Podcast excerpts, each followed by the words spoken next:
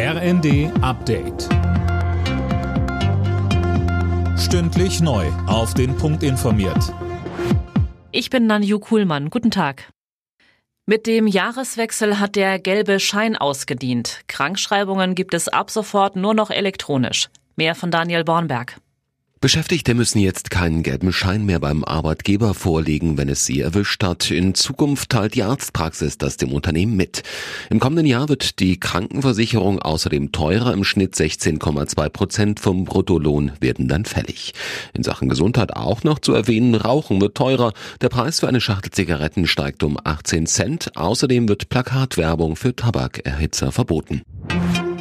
Nach den verhaltenen Neujahrsfesten der vergangenen beiden Jahre haben Menschen in Deutschland das neue Jahr wieder mit ausgelassenen Partys begrüßt. Alena Triebold.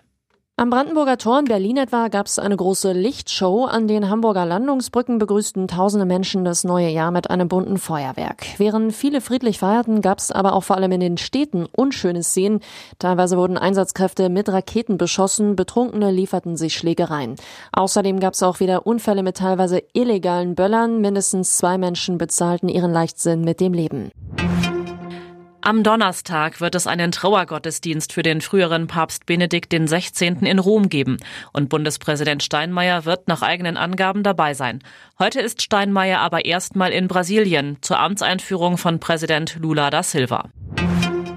Kanzler Scholz hat die Bürger in seiner Neujahrsansprache zu Zusammenhalt und Zuversicht aufgerufen. Ein schweres Jahr geht zu Ende, sagte er. Trotz allem sei Deutschland ein starkes Land, das mit Tempo an einer sicheren Zukunft arbeitet. Alle Nachrichten auf rnd.de